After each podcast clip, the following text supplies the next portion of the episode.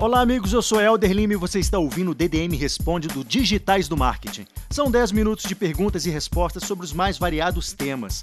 Esse é um programa que depende essencialmente da sua participação, então te convido a fazer o seguinte: clica no link abaixo desse post, envie sua dúvida sobre qualquer área do marketing digital que a gente vai responder nos próximos programas. Sem mais delongas, DDM Responde com Yuri Moreno. Fala pessoal, Yuri Moreno aqui. Estamos começando um DDM Responde.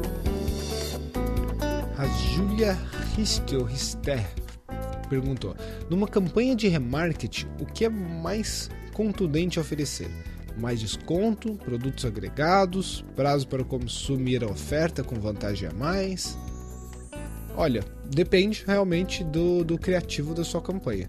Então você pode testar, inclusive, esses três criativos que você falou e ver qual deles performa melhor. Essa seria a melhor forma de ter a resposta precisa para a sua campanha, para o seu nicho. Eu sempre faço isso com meus anúncios, tanto na parte de, de aquisição normal, como na parte de aquisição em cima do remarketing, que é ter, trabalhar mais um criativo, trabalhar mais um benefício, mais uma forma de atacar o usuário com aquele anúncio. Então, no seu caso que você sugeriu, mais descontos, funciona bem, né? Volte, pegue um desconto legal, ou produtos agregados, aí já seria mais para mim um, um cross-selling, um upselling, eu só faria com pessoas que realmente já compraram, por exemplo. Eu viria e falaria, opa, então o pessoal já comprou, comprou, compre você também isso, ou alguma coisa parecida ou prazo para consumir a oferta. Aí seria já o scarcity, é, na minha opinião, que é você fazer um banner, uma campanha muito mais assim, tipo, olha, você tem tanto tempo para comprar, é só amanhã que, que o Magazine Luiza já faz, é muito conhecido, e você também pode fazer em remarketing. Você pode pegar o pessoal que já visitou sua página e pode falar, olha, sabe aquele produto que você visitou tudo mais? Só tô passando aqui para te avisar que você tem 3 dias, 5 dias, 24 horas para comprar. Então, funciona também. São três criativos completamente diferentes e que não tem como falar realmente quem vai performar melhor, porque vai do seu produto, da sua campanha e também de quem está recebendo a mensagem. Pode ser que a pessoa olhe e, e, e o benefício de, de um desconto impacte muito ela, porque ela não converteu por dinheiro, como pode ser que ela não está com problema nenhum financeiro, mas aquela coisa de perder a promoção, perder o, o valor, o scarcity, pode ser que influencie nela. Então vai depender da pessoa que está vendo o anúncio, qual deles vai performar melhor com ela. Se você fizer três campanhas, três ad groups diferentes para esse remarketing, você consegue ter uma visão legal de qual deles performou melhor com a sua segmentação, com a sua audiência ampla. A Marcela Caldeira perguntou: Coloquei um pixel de conversão de anúncio do Facebook na minha página de obrigado do e-commerce e foi indicado uma conversão nesta página. O problema é que o PayPal não acusa nenhuma venda. O que pode ter acontecido? Olha, Marcela, uh, você sempre vai achar uma discrepância mesmo no tracking de uma mídia para outra. Uh, isso acontece desde tipo Google para o AdWords para o Analytics, do Facebook Ads para o Analytics uh, do Analytics para sua fonte de, de venda mesmo, seu gateway de pagamento, no seu caso o PayPal. Então sempre vai haver uma discrepância nisso daí. Uh, às vezes porque a sessão é a mesma, porque o usuário era o mesmo. Uh, não tem como realmente falar qual foi o seu problema, porque tem milhões de coisas que podem ter acontecido. As que eu posso já adereçar para você, que são as mais comuns, é que talvez alguém da sua equipe ou você mesmo tenha entrado nessa página de obrigado para ver se estava tudo certo e tal.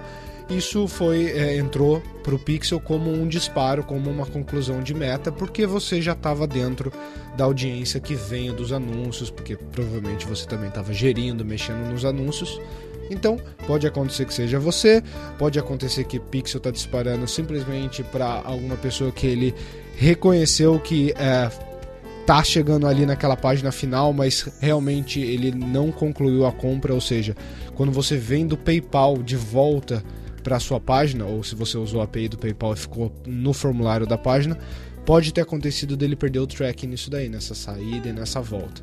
É estranho normalmente quando o PayPal fala que uh, teve uma compra e o Pixel fala que não. Mas no seu caso é bem natural. Se o Pixel está falando que sim, o PayPal não, pode ser que ocorreu um abandono, alguma desistência em algum lugar do caminho, apesar de você estar tá falando que está na página de obrigado. Eu recomendaria você voltar lá e dar uma checadinha se está tudo certo mesmo.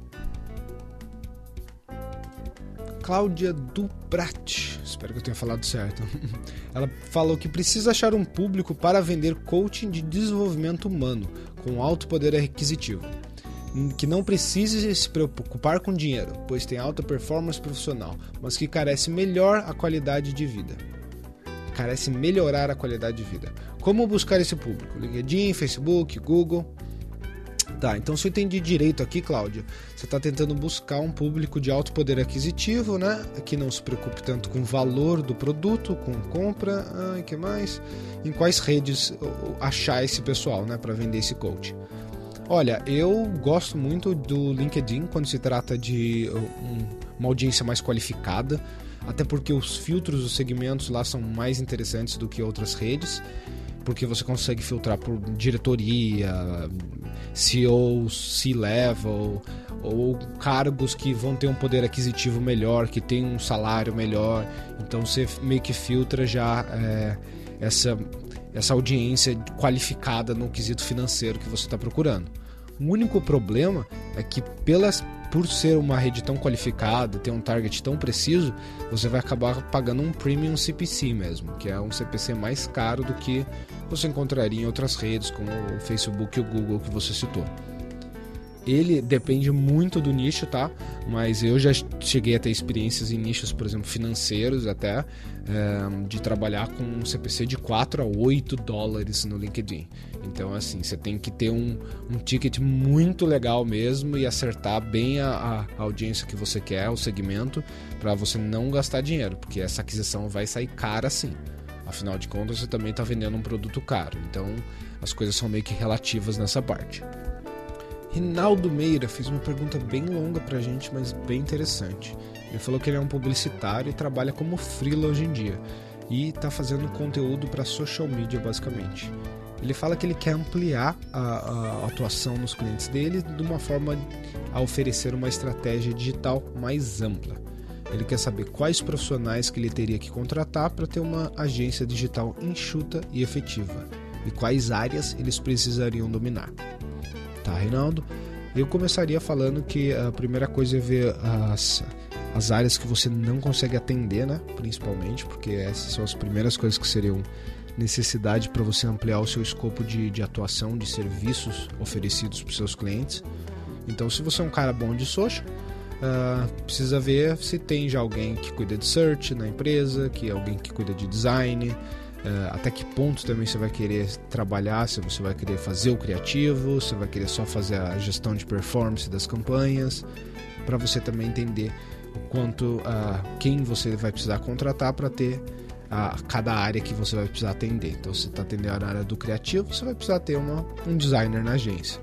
Se você fala que você só quer cuidar de performance, aí você consegue trabalhar só com analistas específicos em cada área da atuação, em cada rede, Facebook, Google, etc. Essas são as minhas recomendações principais, é entender que serviços que você quer oferecer para contratar os caras que faltam uh, para preencher o lugar para aquele serviço. E eu começaria com caras bem uh, ah, um, amplos no, em relação ao conhecimento do escopo deles, então não, não pega nenhum especialista agora, por enquanto, porque esse cara vai fazer uma coisa muito pequena, muito específica na sua empresa. E como você quer ter uma empresa enxuta e está começando, é, você precisa ter pessoas que façam mais coisas, que entendam de mais áreas para que você consiga atender seus clientes de uma forma melhor agora. E aí, conforme a, necessidade vai aparecendo, você vai vendo o volume de, de demanda e de requisição dos seus clientes, você vai contratando as pessoas mais específicas para essas requisições mais específicas.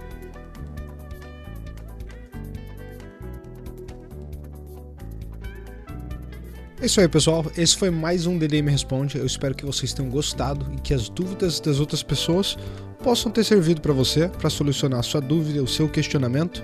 Se não, você pode ir para nosso URL responde.digitaisdomarket.com.br, tá? É um subdomínio responde.digitaisdomarket.com.br e lá você vai ter o campo para fazer a sua pergunta. Faça a sua pergunta, participe do podcast e quem sabe você não tenha a sua pergunta respondida já no nosso próximo episódio.